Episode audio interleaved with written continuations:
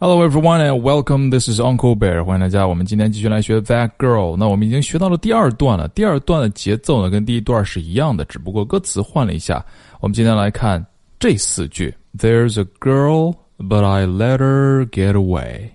It's all my fault, cause I said I needed space.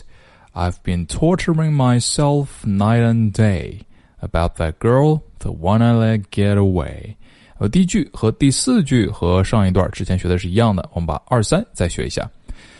It's my fault cause I said I 这里要连起来，said I needed space。大家要注意呢，我们在说 said 这个词的时候，不要因为它的字母组合是 a i，你就读成 side。No，said said，它就是一个 a 的音。Said I needed space。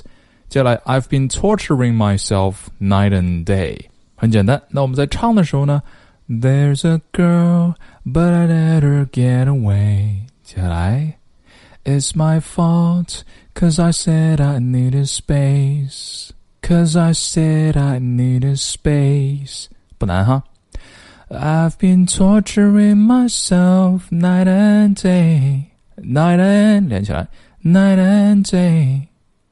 About that girl, 空，the one I let get away. 然后歌曲后面的部分呢，就跟第一部分差不多了，我们就不需要再学一遍了。也就是说，你学完了今天的几句话之后，整首《That Girl》你应该都能唱下来了。怎么样？是不是有非常强烈的自豪感呢？不要忘记阅读原文、语音打卡，让熊叔听到你的歌声。明天熊叔会以视频的方式再次重新帮助大家回顾一下整首歌。